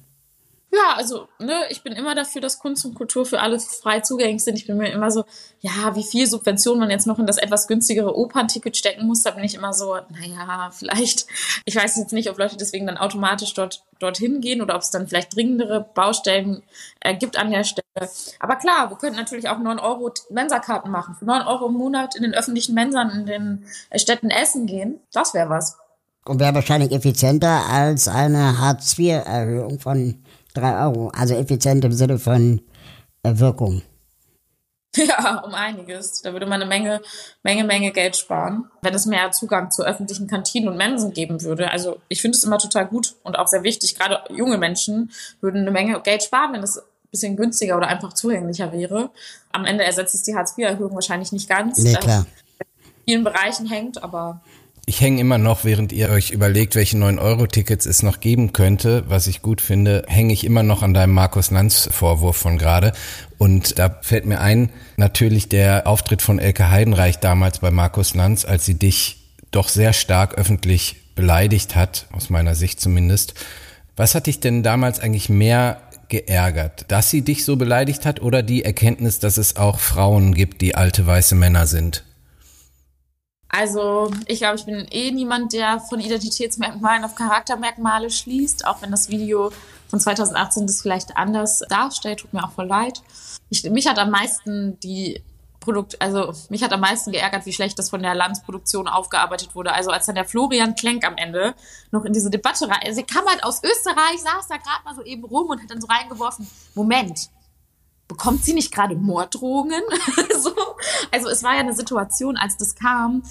Ich kann nicht groß und breit drüber reden, aber stand in der Presse. Ich hatte, habe gerade Gespräche über meine Sicherheit geführt und habe mich so zurückgezogen aus sehr begründeten Gründen und dann also dann fand ich das einen unverantwortlichen Umgang der Produktion damit einfach das nicht einzuordnen und es tut ihnen auch leid Sie haben sich auch entschuldigt. Also tiefer setzt der Vorwurf gegen uns natürlich. Wir haben übrigens nie, überhaupt nicht die vergleichbare Skills ähm, wie Markus Lanz, deswegen sei das nochmal ja, erklärt. Was ich mich frage und auch immer wieder äh, äh, entsetzt beim Schauen vom Fernsehen, Debatten äh, in, so, in so Talkrunden, sind zwei Dinge. Nämlich einmal, diese Talkshows sind auch im Prinzip nichts anderes als Tanztheater, wo jeder einmal oder jeder einmal einen Tanz vorführen kann. Und am Ende kann das Publikum entscheiden, wer hat recht oder wer hat am besten getanzt. Aber es ist doch selten so, dass es Talksendungen gibt, in, denen es um einen gemeinsamen Erkenntnisgewinn für alle geht. Es geht immer darum, ich habe recht, du hast Unrecht. Geht dir das auch zunehmend auf die Nerven? Ja, ich finde es schon anstrengend. Ich finde es manchmal noch anstrengender. Also ich habe gar kein Problem damit, wenn die sich nicht am Ende auf Punkte einigen, weil ihr habt gemerkt, ich bin auf jeden Fall Vertreterin der Hypothese, dass wir in einer Klassengesellschaft leben und sich sowieso nicht immer alle einig sein können in dem, was sie wollen und nicht wollen. Aber was mich noch mehr nervt, ist, dass halt bestimmte Debatten gar keinen Einzug in so Talkshows finden. Also wir streiken jetzt, also nicht wir, aber in NRW haben wir jetzt 50 Tage Krankenhausstreik. Mhm. Und in den Talkshows lief das Ding jetzt noch nicht so. Und stattdessen hat man sich eben, ne, den Markus Lanz Vorwurf, den ich gerade gemacht habe, unterhält man sich jede Sendung eine halbe Stunde lang über den Wortlaut der Aussage von Olaf Scholz. Und ich bin so, okay, verstehe ich. Aber das ist auch wichtig. Und dass das keinen Eingang findet. Weil ich glaube, wahrscheinlich können sich die Pfle also die PflegerInnen dort zum Beispiel gar nicht haben einfach zum Beispiel nicht dieselbe Meinung wie zum Beispiel ein CDU-Politiker. Aber dass man diesen Konflikt mal im, ähm, in der Talkshow austrägt, das ist das, was mir manchmal so ein bisschen fehlt. Und was auch Leuten, bei Leuten, glaube ich, dazu führt, dass sie das Gefühl haben, dass das, was sie in ihrem alltäglichen Alltag umtreibt, in der öffentlichen Debatte nicht so die Rolle spielt. Mhm. Ja. Apropos Wortlaut. Wenn die DGB-Vorsitzende, die frisch gewählte Fahimi, im Kontext von Klimaschutz, von ökonomischem Selbstmord spricht, dann ist das meiner Einschätzung nach ein weiterer Beleg dafür, dass versucht wird, den Konflikt, den meiner Meinung nach konstruierten Konflikt zwischen Arbeitsplätzen und Klimaschutz weiter aufrechtzuerhalten. Du bist in einer Gewerkschaft, du bist bei in Verdi oder sogar in Zweien und bist allerdings auch Grüne. Wie stehst du denn zu diesem Konstrukt, was die SPD im Prinzip seit 30 Jahren macht, das Gegeneinander Ausspielen von Arbeitsplätzen und sozialer Frage gegen Klimaschutz? Ja, ich glaube natürlich, dass beides zusammengehört, aber das entspricht nicht unbedingt der Lebenserfahrung vieler Menschen in Deutschland. Also ich komme halt auch aus dem Ruhrgebiet. Da hat man den Strukturwandel verschlafen und da leben jetzt einfach extrem viele Leute in Armut. So. Und das ist natürlich eine Erfahrung, die sich kollektiv in so ein Gedächtnis einbrennt. Und Leute haben so wenig Vertrauen, also das ist meine These. Leute haben so wenig Vertrauen in die Handlungsfähigkeit von Politik und Staat, dass sie das Gefühl haben, dass diese Transformation dafür sorgen wird, dass es ihnen schlechter geht. Und dann kann ich mich jetzt natürlich hinstellen und sagen, das stimmt alles nicht, das stimmt alles nicht. Und dann gucken wir uns den Ampelkoalitionsvertrag an, der in den entscheidenden sozialen Fragen auf nichts eine Antwort gegeben hat. Und dann frage ich mich, sind die Sorgen der Menschen nicht vielleicht einfach berechtigt? Das ist ja genau der Punkt. Also das, was du sagst, ist ja alles richtig, aber das, der letzte Punkt hat ja nichts mit dem Klimaschutz zu tun. Naja, aber ich würde halt schon sagen, es gibt Dinge, die müssen in der Transformation passieren, Dinge, die sich verändern müssen. Ich habe zum Beispiel so eine kleine Käbelei mit Cem gehabt im Dezember, als Cem sich über die Ramschpreise bei Lebensmitteln aufgeregt hat. Und natürlich müssen sich die, also wird sich, muss sich die Lebensmittelproduktion verändern und dabei werden am Ende auch die Preise steigen. Das ist schon so. Aber es ist extrem schwierig, Leuten zu erklären, dass die Lebensmittelpreise steigen, wenn du auf der anderen Seite, also und diese Maßnahmen, die wir alle machen müssten, zum Beispiel Verbot von der Massentierhaltung, das wird dazu führen. Aber auf der anderen Seite hast du nicht den angemessenen sozialen Ausgleich, weil genau im selben Monat dann die drei Euro ähm, Hartz-IV-Erhöhung beschlossen wurden. Und dann verlierst du gesellschaftliche Mehrheiten. Ich würde sagen, wir kommen im Klimaschutz immer nur so weit, wie wir sozial hinterherkommen. Und wenn man das nicht macht, gibt es ein Problem. Ich glaube, es gibt keinen Widerspruch zwischen Arbeit und Klimaschutz, äh, zwischen Arbeitsplätzen und Klimaschutz und zwischen sozialem und Klimaschutz. Ich würde sagen, es gibt ein Widerspruch zwischen wirtschaftlichen Profitinteressen und Klimaschutz und es gibt einen Widerspruch zwischen sozialen Interessen und Klimaschutz. Weil wenn wir uns zum Beispiel anschauen, Automobilindustrie, ja, da werden Leute ihre Jobs, also es werden nicht genauso viele Jobs in der Automobilindustrie bleiben, wie die, die jetzt da sind. Und das muss man auch mit Gewerkschaften mal ehrlich besprechen. Gleichzeitig werden, ich bin mein zweite, ich bin, meine zweite Gewerkschaft ist, dass ich EVG-Mitglied bin. Also ich bin Solidaritätsmitglied bei den Eisenbahnern. Und da werden ja eigentlich tausende Jobs entstehen im öffentlichen Sektor, weil die Eisenbahn gebaut und die Schienen verlegt und alles, also das ist ja total ähnlich von der Industrie her. Aber dass das jetzt natürlich nicht im Interesse von VW etc. und Co. ist, verstehe ich. Aber für die, also für die ArbeiterInnen müsste es keinen Unterschied machen, weil wir ihnen dort genauso gut bezahlte Jobs eigentlich schaffen könnten politisch in einem Mobilitätssektor, der sich außerhalb von Autos aufhält. Aber genau das ist ja das, was jetzt gerade nicht passiert. Und so haben Leute halt Angst, dass sie den einen Job verlieren, ohne den anderen Job zu bekommen. Und ich würde auch sagen, ja, Jasmin wurde da jetzt echt ein bisschen unglücklich auch zitiert in der Sache. Und Gewerkschaften haben da noch weite Schritte zu gehen. Aber ich würde auch sagen, eine Klimabewegung geht manchmal auch so ein bisschen, bisschen leicht mit dem Thema Soziales um und sagt dann einfach nur, ja, das gehört beides zusammen. Aber so eine konkrete Antwort auf die Frage, wie die Industrietransformation weitergehen soll, die zu finden, ist schon gar nicht so einfach. Wir haben zum Beispiel als Grüne Jugend äh, letztes Jahr eine Statusgarantie vorgeschlagen. Also quasi politisch dafür zu sorgen, dass die Menschen, die in der Automobilindustrie ihren Job verlieren, einen mindestens gleich gut bezahlten Job in, einem, in einer klimaneutralen Industrie bekommen und das politisch sicherzustellen. Das war jetzt auch vielleicht erstmal ein neues Konzept, das wir da nochmal auf die Tagesordnung gerufen haben. Und daran weiterzuarbeiten. Ich glaube, nur so schaffen wir es auch Vertrauen zu schaffen. Dazu fällt mir eine ganz eine Frage ein.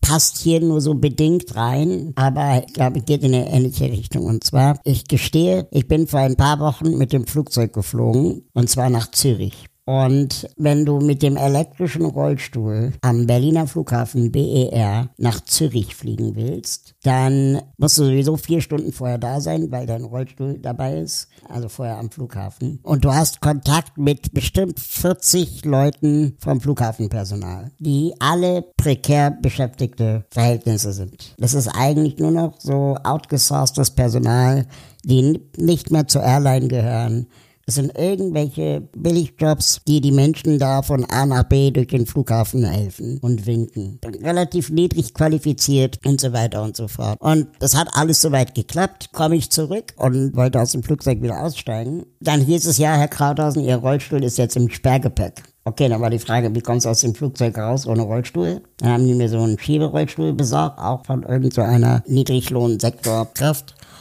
Und die hat mich dann zum Sperrgepäck gefahren und am Sperrgepäck haben 200 Leute gewartet auf ihr Sperrgepäck. Und in der Garage von dem Sperrgepäck haben vier Leute gearbeitet. Und die, die Leute waren stinksauer, weil die seit zwei Stunden da gewartet haben, um ihr Sperrgepäck abzuholen. Und dann hatte ich gefragt, sag mal, was ist denn eigentlich das Problem? Und dann sagte einer von denen, die da arbeiten, ähm, das Problem ist Personalmangel. Der Flughafen hat nicht genug Personal. Und da habe ich mich gefragt, haben Sie nicht genug Personal, weil es alles prekäre Arbeitsverhältnisse sind? Oder haben Sie nicht genug Personal, weil es nicht genug Personal gibt? Hm. Aber was meinst du damit nicht? Also meinst du mit nicht genug ausgebildetem Personal? Also einen Koffer von A nach B zu tragen, ich weiß nicht, was man da für eine Ausbildung braucht. Aber für 11 Euro macht man das vielleicht nicht mehr oder 12. Aber wenn man 15 Böte, also wenn die Leute mehr verdienen würden, würden es vielleicht auch mehr Leute machen. Ja, das glaube ich schon auch. Das heißt, diese, diese Erzählung von wegen Personalmangel ist doch in Wahrheit nicht, das, nicht die Schuld der Menschen, sondern die Schuld der schlechten Bezahlung. Ich meine, das ist ja total ähnlich in der Pflege beispielsweise. Also der Personalmangel ist da halt ein Mangel an guten Arbeitsbedingungen. Ja. Wenn du das Gefühl hast, komplett kaputt zu arbeiten, dann überlegst du dir das dreimal, ob du einen Job machen möchtest. Ähm, da würde ich dir, glaube ich, total zustimmen. Das ist ja genau das, was die Leute zum Beispiel in NRW jetzt gerade erzählen. Das heißt, wir müssen im Prinzip in der Hinsicht das Narrativ ändern, dass wir dieses Wort Personalmangel, immer wenn das fällt, einfach grundsätzlich hinterfragen. Wobei ich auch sagen würde, auf der anderen Seite haben wir schon ein bisschen Probleme auf dem Ausbildungsmarkt. Also es ist so, dass gerade große Unternehmen immer weniger ausbilden und kleine Unternehmen sich immer weniger Ausbildung leisten können. Also da gibt es schon ein sehr großes Problem. Mir hat zum Beispiel mal bei der EVG jemand gesagt, bei der EVG bewerben sich 200.000 Leute auf eine Ausbildung. Also nicht bei der EVG, bei der Bahn, bei der Deutschen Bahn. 200.000 Leute und jetzt ratet beide mal, äh, wie viele ausgebildet werden dann? Zehn. Zehn ist ein bisschen wenig. Keine Ahnung, ich bin Pessimist. Nee, von den 200.000 Leuten werden dann 6.000 ausgebildet. Das ist super man, wenig. Und dann redet man über so Fragen von Verkehrswende und so weiter und denkt sich eigentlich so, jetzt bildet doch bitte mal 50.000 Leute aus. Aber dafür müssen dann eben auch die Kapazitäten geschaffen werden. Dort, wo Sarah Lee Heinrich aufwächst, führt das erste politische Engagement junge Menschen eigentlich nicht in die grüne Jugend. Wie auch, es gibt sie gar nicht. Also gründet die damals 15-Jährige sie einfach selbst, die Ortsgruppe Unna der grünen Jugend. Sarah suchte sich ihren eigenen Weg, denn so hat sie es früh gelernt. Die Mutter ist Geringverdienerin, bezieht später Hartz IV. Sarah trotzt jeglichen vorgezeichneten Mustern, geht aufs Gymnasium, wird mit 15 Schülersprecherin und baut ihr politisches Handeln Stück für Stück auf, bis sie 2021 Bundessprecherin der Grünen Jugend wird. Aus denen wird dann schnell eine Parteivorsitzende oder sogar noch mehr. Doch ihren Weg zeichnet Sarah Lee Heinrich weiterhin selbst. Wir haben uns gefragt, wie verhinderst du, dass du mal wirst wie Kevin Kühnert, also aus einem, dass aus einem einstigen Rebellen sozusagen das Amt jemanden macht, der plötzlich Sachen vertritt, die er vielleicht ein Jahr vorher noch kategorisch abgelehnt hat.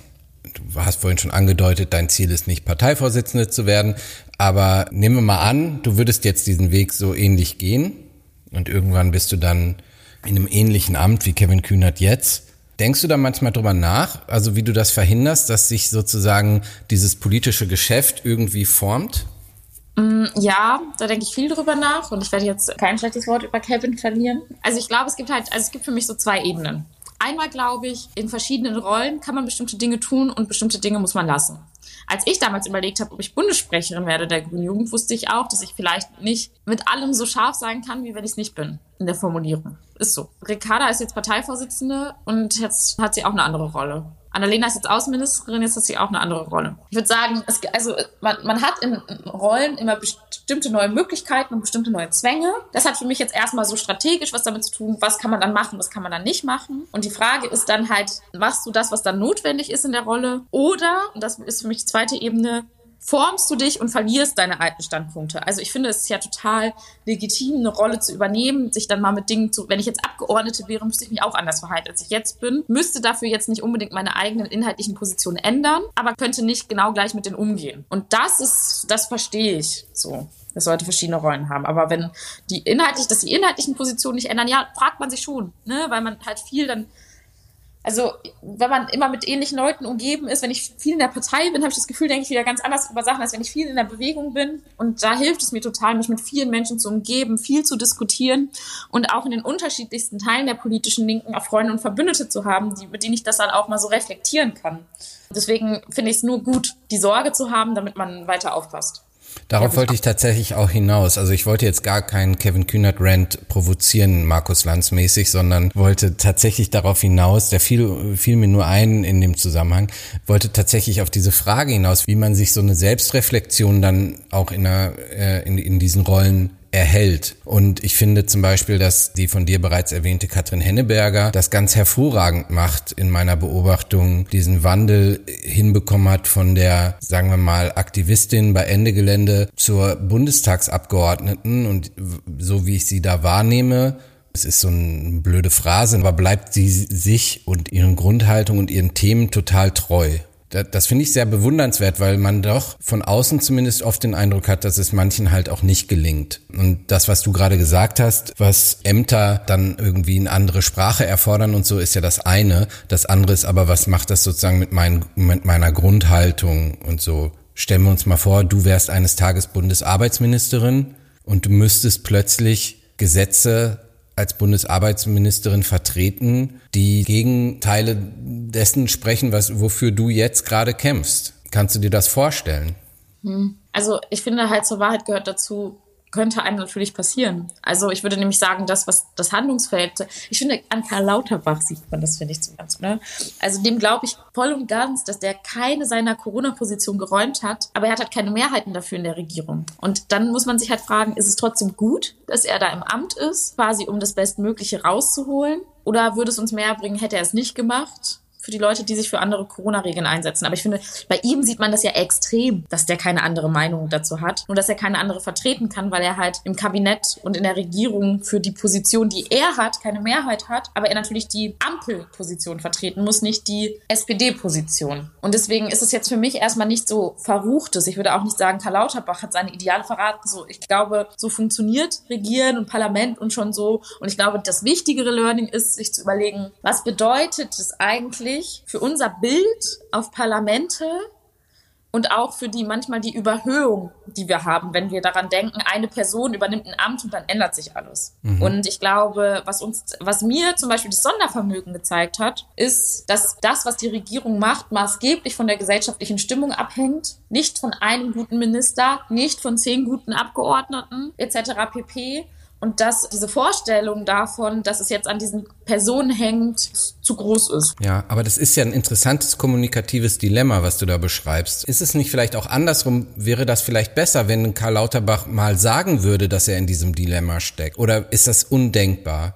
Also ich finde, du hast das sehr, sehr gut erklärt. Nur es bleibt doch ein Dilemma. Also es bleibt doch sozusagen an ihm hängen. Du sagst jetzt, du verstehst ihn da total und glaubst ihm total, dass er das nicht, dass er da seine Haltung nicht aufgegeben hat. Aber ich würde mal spontan behaupten, die Mehrheit der Menschen, die sozusagen seine Position teilen, also die er vorher kommuniziert hat, sind, sind jetzt eher gerade enttäuscht. Und die würden sich wünschen, dass dann Karl Lauterbach, darum hat man sich so gewünscht, dass er Bundesgesundheitsminister wird, weil man gedacht hat, okay, da kommt jetzt einer, der hat ganz klare Haltung, der hat Fachwissen als Mediziner und der zieht das jetzt durch. Und ich verstehe total, wie du, du hast es sehr, sehr gut erklärt, dass das nicht möglich ist in so einer Koalition. Trotzdem wäre da Selbstreflexion nicht, also so eine öffentliche Selbstreflexion nicht vielleicht auch gut? Ja, also ich finde es schon auch gut, wenn man das dann erklärt. Ich habe schon das Gefühl, dass er das häufiger auch schon mal gesagt hat, so und so einen Unterschied klar gemacht hat. Aber ich verstehe halt auch, dass Leute enttäuscht sind. Ich würde eben auch sagen, aber wegen einer falschen Vorstellung in der Gesellschaft, dass eine Regie, also die Leute waren ja komplett wild als plötzlich klar war, dass eine Ampel wurde. Alle haben 10.000 Ampel-Emojis ins Internet gepostet und dachten, jetzt wird alles anders. Aber das wurde es eben nicht. Yes, und ich glaube, can. Ja, no, we can't, quasi. Aus einem Yes, we can't wurde dann, äh, can wurde dann No, we can't im Januar direkt, als die PCR-Tests gekostet haben, Corona, die Entlastung etc. pp. Und die Frage ist halt für mich jetzt als politisch aktive Person, welchen Schluss ziehe ich daraus? Menschen haben extremen Vertrauensverlust in Regierungen in den letzten Jahre gehabt und ich glaube, eine Ampel kann das vielleicht in ein paar Teilen besser machen, macht es vielleicht auch ein paar Sachen schlechter. Und deswegen finde ich es umso wichtiger, dass man diesen Frust der Menschen eben aufhängt aber nicht im Sinne von, ja, aber wenn wir jetzt die richtigen wählen, wird sich was ändern, sondern ich glaube, es wird sich nur dann etwas ändern, wenn wir uns von unten dagegen wehren und organisieren. Wenn wir nicht darauf warten, dass Karl Lauterbach uns rettet und Robert Habeck wird es wahrscheinlich auch nicht machen und äh, Hubertus Heil wird es auch nicht machen, sondern ich glaube, wir müssen es halt, also ich glaube halt Leuten immer wieder die Hoffnung zu geben, dass die nächste Regierung das wuppen wird. Ich glaube, keine Regierung wird uns. Aber wieso äh, haben wir die denn dann gewählt? Naja, ich würde schon sagen, dass eine Ampel eine andere Ausgangssituation für soziale Kämpfe darstellt, als es eine GroKo war. Und dass Rot-Grün auch eine andere Ausgangssituation dafür herstellen würde. Aber wir würden uns bei Rot-Grün wahrscheinlich auch extrem ärgern, extrem oft. Weil dann wäre es nämlich so gewesen, dann hättest du Rot-Grün gehabt und dann wäre jetzt nicht mehr die FDP am Tisch quasi die ersten gewesen, die die ganze Zeit alles Gute blockiert hätten. Dann wären es die Arbeitgeber-Lobbyverbände gewesen, die der Regierung gesagt hätten, wir verlassen das Land, wenn ihr das jetzt umsetzt. Und also Rot-Grün hat die Agenda eingeführt. Ich bin gar nicht, ich, ich, ich habe gar keine emotionalen Gefühle für Regierungen. Ja, aber dieses Power to the People, was du ja quasi gerade gesagt hast, so von wegen, das muss von unten kommen und so, da spricht ja ganz viel dafür. Aber mal kritisch hinterfragt, wie groß ist die Gefahr, dass wir da so enden wie in Frankreich jetzt? Also, dass, so, dass wir sozusagen politische Ränder und Extreme dadurch stärken, dass so ein Vertrauen in eine, ich hasse den Begriff selber, aber politische Mitte, sage ich mal, die ja jetzt quasi regiert, wenn dieses Vertrauen so erodiert ist, dann ist es vielleicht das das Ergebnis, dass wir dann am Ende die, die jeweiligen Ränder sehr stark haben. Also ich, ich lehne eine Gleichsetzung der Ränder in Frankreich entschiedenst ab. Also entschiedenst.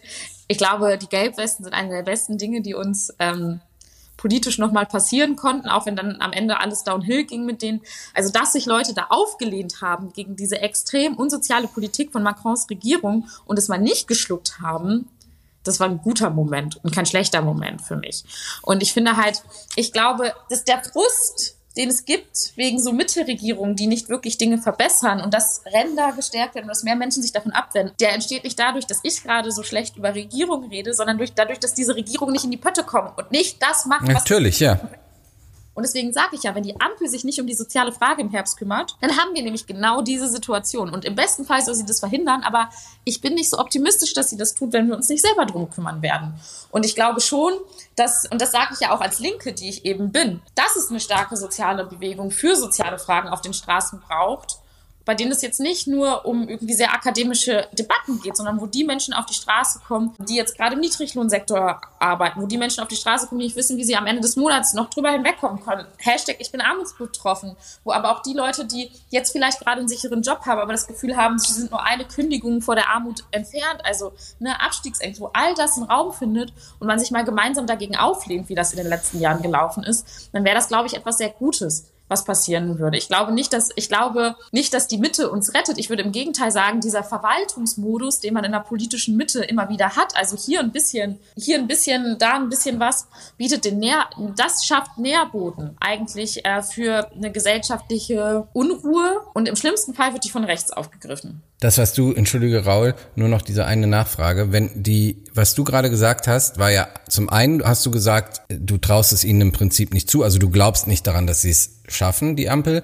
Und das zweite ist, das, was du beschrieben hast oder was du forderst, die, die, diese, diese ist doch eigentlich eine gesellschaftliche Unruhe, oder nicht? Also du forderst das ja im Prinzip. Du sagst. Ja, ich, ja, ich fordere, dass die Leute mhm. sich länger damit zufrieden geben. Und also ich glaube, die, die Unruhe, die ist einfach sowieso da. Und sie ist zu Recht da weil Menschen ein besseres Leben verdient haben, als das, was ihnen jetzt gerade als alternativlos immer wieder vorgeklatscht wird. Mit hier mal ein bisschen mehr Lohn, da mal ein bisschen mehr Lohn. Oh, jetzt nur noch 11 Prozent Mieterhöhung. Ach ja, da können wir uns ja alle ganz toll drüber freuen. Extreme Zukunftsängste. Wird die Klimakrise jetzt unseren Planeten zerstören oder nicht? Das Ding ist halt einfach, dass zum Beispiel, wenn ich mir die Wahlergebnisse in NRW anschaue, dass immer mehr Menschen deswegen resignieren und den Glauben an Politik verlieren und daran verlieren, dass Dinge besser werden können. Ein linker Freund hat zu mir gesagt, haha, Sarah, guck mal, in NRW habt ihr gewonnen und es gab 54, 55 äh, Prozent Nichtwähler oder 54 äh, 45 Prozent Nichtwähler. Da haben alle gewählt, denen der Kapitalismus gerade noch was bringt und der Rest ist zu Hause geblieben. Und ich glaube, dass mein Anspruch ist, dass diese Interessen all jener Menschen, die gerade das Gefühl haben, komplett abgehangen zu werden, Gehör finden. Aber ich glaube eben nicht, dass sie einfach nur dadurch Gehör finden, dass wir den richtigen Minister haben, sondern dadurch, dass wir als Linke reingehen. Und ich mache mir auch Sorgen um die Zukunft der Linkspartei. So. Aber ich würde sagen, die Aufgabe auch einer Grünen Partei ist es, genau diese Gruppen eben mitzuvertreten und auch gemeinsam mit diesen Gruppen Politik zu machen und die Aufgabe der grünen Jugend ist es, den Protest damit auf die Straße zu bringen. Damit nicht einfach, weil Resignation ist wahrscheinlich das Allergefährlichste, äh, was es geben kann für eine Gesellschaft. Und ich finde halt, wir haben alle mehr verdient. Und ja, ich möchte vielleicht, also ich finde Unruhe vielleicht nicht schlecht in dem Sinne von, dass es gut ist, wenn Leute sich mal darüber empören und nicht immer nur jetzt alle schlucken, was passiert. Aber es ist eben auch in der Situation, in der man als politische Linke vielleicht nicht so gut dasteht, kann das halt auch ganz schnell von rechts hops genommen werden. Und dann gibt es ein Auseinanderspielen zwischen verschiedenen gesellschaftlichen Gruppen gucken. Und das zu verhindern und richtig zu beantworten, das finde ich ist auch, jetzt, also das sehe ich auch als meine Aufgabe an, wenn ich jetzt zum Beispiel den Herbst schaue. Ich habe noch drei Fragen. Wir haben uns für unser Buch in diesem Podcast schon oft mit der Frage auseinandergesetzt, welche Rolle die eigene persönliche Betroffenheit für Aktivismus bzw. politisches Engagement spielt. Gedankenspiel also, wenn du nicht aufgewachsen wärst, wie du aufgewachsen bist? Wärst du so politisch geworden? Und welche Anliegen würdest du dann vertreten? Ist halt die Frage, ob ich auch nicht schwarz gewesen wäre, quasi, oder ob ich nur nicht arm gewesen wäre. Glaube ich, kann ich nicht sagen. Also ich, ich mag nicht nur aufgrund meiner eigenen Betroffenheit argumentieren, weil ehrlich gesagt so, ich könnte jetzt weiße Sarah aus einem okay mittelständischen Haushalt Durchschnittseinkommen, dann wäre ich das ja quasi. So. Mhm. Dann hätte ich äh, wahrscheinlich trotzdem ein Problem gehabt, meine Miete zu bezahlen, wenn ich studieren gehen möchte. Ich hätte wahrscheinlich trotzdem Angst, wie meine Zukunft auf einem Arbeitsmarkt aussieht, der extrem unsicher ist. Und ich würde mir wahrscheinlich trotzdem Sorgen machen, dass meine Zukunft durch die Klimakrise zerstört wird. Also ich würde sagen, diese Erfahrungen sind so breit geteilt, dass die Wahrscheinlichkeit sehr, also weswegen ich ja auch immer so sage, es gibt eigentlich Mehrheiten für soziale Veränderungen, weil so viele Leute davon betroffen sind, nämlich so um den, um den Dreh 90 Prozent der Gesellschaft. Das heißt, die Wahrscheinlichkeit, dass ich trotzdem in Situationen geraten wäre, in denen ich Ungerechtigkeit, soziale Ungerechtigkeiten erlebt hätte, wäre relativ hoch. Und ich hoffe, dann würde ich mich auch dafür einsetzen.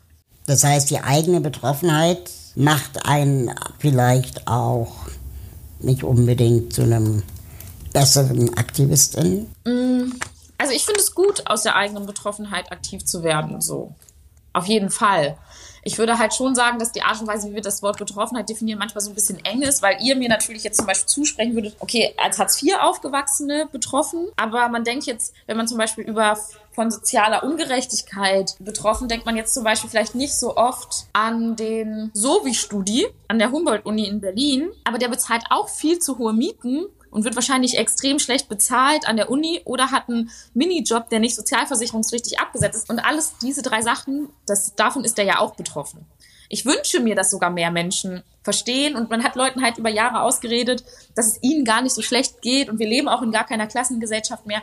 Ich würde mir wünschen, dass viel mehr Menschen erkennen würden, dass sie eigentlich auch von sozialer Ungerechtigkeit betroffen sind und ein bisschen mehr aus Eigennutz, also nicht nur aus so Charity-Work mäßig, oh, die armen Menschen, tut mir voll leid, ich muss mich jetzt dafür einsetzen, weil ähm, ich bin einfach ein guter Mensch, sondern wirklich aus Eigennutz sich für soziale Fragen einsetzen. Ich sage immer, Leute, alle Leute sollten gegen Hartz IV sein, weil jeder da ganz schnell reinrutscht. Mhm. Und diese Betroffenheit und das ist, würde ich sagen, die besondere, das Besondere an der Kategorie Klasse. Die Betroffenheit, die trifft einfach 90 Prozent der Gesellschaft. Und ich würde mir wünschen, dass man aufgrund der eigenen Betroffenheit aktiv wird, was das angeht. Okay, dann nehmen wir vielleicht das Wort Betroffenheit raus und sagen irgendwie eigene Erfahrung. Weil ich habe Zweifel, ob Christian Lindner von sich aus das so sehen würde. Ja, der gehört vielleicht zu den zehn. ne, also vielleicht, und, und ich habe Sorge, zumindest als behinderter Mensch, wenn die Belange für behinderte Menschen von Nicht-Betroffenen oder Menschen ohne Behinderungserfahrung vertreten werden, dass dann eine Menge Mist bei rauskommt. Kann ich verstehen. Jetzt mal so zum Thema so Rassismus beispielsweise. Würde ich aber auch sagen, es gibt in der Rassismusdebatte, finde ich, ex eine extreme Tendenz davon auszugehen, dass Betroffenheit auch gleichgesetzt ist mit Expertise, die ich zum Beispiel ganz lange gar nicht hatte. Also mhm. ich kannte kaum aus in solchen Fragen. Und dass man deswegen so ein bisschen davon ausgeht, im nächsten Schritt, dass gerade bei der Frage von Antirassismus alle Menschen Migrationsgeschichte dazu dieselbe Meinung haben, wie, wie man damit umgehen sollte. Und das ist nicht so. Ich habe zum Beispiel, ich habe, also ich habe zu vielen Fragen in der öffentlichen Debatte oft auch mal eine andere Position. Keine Ahnung, wenn es um Critical Whiteness geht, was ich eher schwierig finde, wenn es um kulturelle Aneignung geht, was ich auch eher schwieriges Konzept finde und solche Fragen. Aber dann fühle ich mich direkt wie so ein Außenseiter-Migrant, weil ich nicht die Meinung vertrete, wie, wie die anderen coolen Leute im Internet. Also ich glaube, ich finde es total wichtig, aus einer eigenen Betroffenheit und dann auch mit einer Expertise was zu machen. Ich würde sagen, es ist halt einfach für mich nicht gleichgesetzt und gerade stört es mich halt ganz oft, dass ich das Gefühl habe, dass Leute irgendwie davon ausgehen, ich habe eine bestimmte Meinung zu etwas wegen meiner Migrationshintergrund und wenn ich die nicht habe, dann versuche ich mich weißen Leuten anzubiedern oder so. Das würde ich schon sagen, ist ein Problem. Ja, oder in Bezug auf Behinderung kann ich bestätigen, nur weil jemand mit Behinderung ein Bild gemalt hat, ist das nicht automatisch Kunst. Er hat erst ein Bild gemalt. Ob die Kunst gut ist oder nicht, setzt auch Qualifikationen und Expertise voraus, die diese Person natürlich auch haben muss, um als Künstlerin zu gelten. Meine letzte Frage. Du in, deinem, in deiner politischen Laufbahn bisher und vielleicht auch in der Laufbahn davor als Aktivistin, hast du das Gefühl, selbstwirksam zu sein? Hast du das Gefühl, du kannst was verändern, was bewegen? Ja, das was? Gefühl habe ich definitiv. Das habe ich zum Beispiel naja, ich habe damals, als ich vor mittlerweile zweieinhalb Jahren für den Bundesvorstand der Grünen Jugend angetreten bin, habe ich gesagt, ich trete auch an, um die soziale Frage in den Mittelpunkt des Verbandes zu rücken. Und dann war ich das nie alleine, sondern wir in einem großen Team. Aber danach, also die Bundestagswahlkampagne der Grünen Jugend war eine Gerechtigkeitskampagne, in dem wir plötzlich ganz viel über soziale Fragen geredet haben. Wir sind als Verband, der auch eher klimamäßig geprägt ist, viel näher an die Gewerkschaften rangerückt und wir haben, keine Ahnung, die Leute alle Leute in der Grünen Jugend können dir ganz genau erklären, was das Problem von Hartz IV ist. Mhm. Und ich kann sagen, dass ich dazu beigetragen habe, dass es so ist. Ich würde auch sagen, dass der Druck bei den Grünen rund um das Bürgergeld so doll geworden ist. Dazu kann ich auch gerade beitragen. Und da freue ich mich über jeden Artikel auf hartz4.org, wenn die wieder darüber schreiben, dass die grüne Jugend jetzt ähm, sich wirklich dafür einsetzt, dass sich Dinge ändern. Für mich ist Selbstwirksamkeit jedes Mal, wenn mir Menschen schreiben, dass sie sich durch mich vertreten fühlen und das Gefühl haben, endlich setzt sich mal wieder jemand für mich ein. Ich freue mich über jede Person, die bei der grünen Jugend neu dazu beitritt und sagt, sie möchte was mitverändern. Auch wenn wir das Sondervermögen nicht kippen konnten, konnten wir sehr viel dazu beitragen, dass Dinge nicht unwidersprochen geblieben sind und der Regierung da, glaube ich, einige Beine stellen auf dem Weg zum Sondervermögen. Sondervermögen. Ich fühle mich sehr selbstwirksam in der Rolle, die ich gerade habe und auch in der, die ich davor hatte. Es sind ganz unterschiedliche Rollen. Aber ich freue mich riesig, das machen zu können. Und ja, deswegen schon. Oh, das macht Hoffnung. Letzte Frage. Wir haben das ein bisschen getauscht, also bis, bis vor kurzem hat Raul die immer gestellt. Warum sind die Grünen bei der letzten Bundestagswahl nicht stärkste Kraft geworden? Gibt bestimmt viele Gründe. Aus deiner Sicht? Immer noch viele Gründe. Ich würde mal einen anführen. Ich würde sagen, eine grüne Partei hat manchmal ein bisschen das Problem, dass sie everybody's darling sein möchte. Also sie möchte sich gut verstehen mit den Vermietern und den Mietern, den Arbeitgebern und den Arbeitnehmern. Aber deswegen hat sie dann zu nicht so ganz, immer so ganz doll eine Position. Und als die Grünen dann damals und Annalena damals von dem INSM, dem Arbeitgeber-Lobbyverband, Initiative Neue Soziale Marktwirtschaft, angegriffen wurde, obwohl die Grüne Partei sich schon so viel Mühe gegeben hat, unternehmernah zu sein, nicht mehr mit harten Forderungen gegenüber der Industrie aufzutreten, da dachte ich mir so, naja, am Ende wählen die Leute doch das Original. Und ich glaube, in dieser Frage, sich nie so ganz zu entscheiden, dann hatte man umgedreht, zum Beispiel ganz viele Arbeiterinnen und MieterInnen, die enttäuscht davon waren, dass die Grünen sich jetzt nicht so stark für den Mietendeckel einsetzen oder die Grünen jetzt mal hier irgendwie äh, klare Kante zeigen bei sozialen Fragen. Und man hat keine von beiden Seiten, würde ich sagen, ganz. Oder auch Klimaaktivisten, die ja quasi enttäuscht davon waren, dass das grüne Wahlprogramm nicht weit genug geht. Und ich würde sagen, da hat man halt beide Seiten nicht ganz glücklich gemacht und damit so niemanden so ganz. Und ich glaube, eine grüne Partei, und das ist meine feste Überzeugung, wenn eine grüne Partei, eine Klimapartei erfolgreich sein muss, will, dann muss sie das an der Seite der arbeitenden Menschen sein und dafür Unternehmen auch mal ordentlich auf die Füße treten können und damit umgehen können. Und das ist während des Wahlkampfs nicht passiert. Vielen, vielen Dank für deine Zeit. Raul geht's wahrscheinlich wie mir. Wir können dir die Floskel nicht ersparen, dass wir äh, wahrscheinlich noch zwei Stunden gerne mit dir weiterreden würden. Ja, ich find's auch total toll. Weil das doch, ja, sehr, sehr spannend ist, genauso wie wir es erhofft haben. Ja, vielen, vielen Dank für deine Zeit und auch für deine Arbeit. Wir werden das weiter super aufmerksam verfolgen, was du machst und wünschen dir dabei ganz, ganz viel Erfolg und viel Energie und Kraft. Ich hoffe, Vielen wir Dank. sehen uns wieder. Oh, sorry, Raum. Nee, ich wollte sagen, ich hoffe, wir sehen uns bald wieder. Ich bin mir sicher, wir sehen uns ganz bald wieder. Vielen Dank fürs Zuhören. Wir freuen uns über eure Kommentare, Likes und wenn ihr uns abonniert. Bis zum nächsten Mal.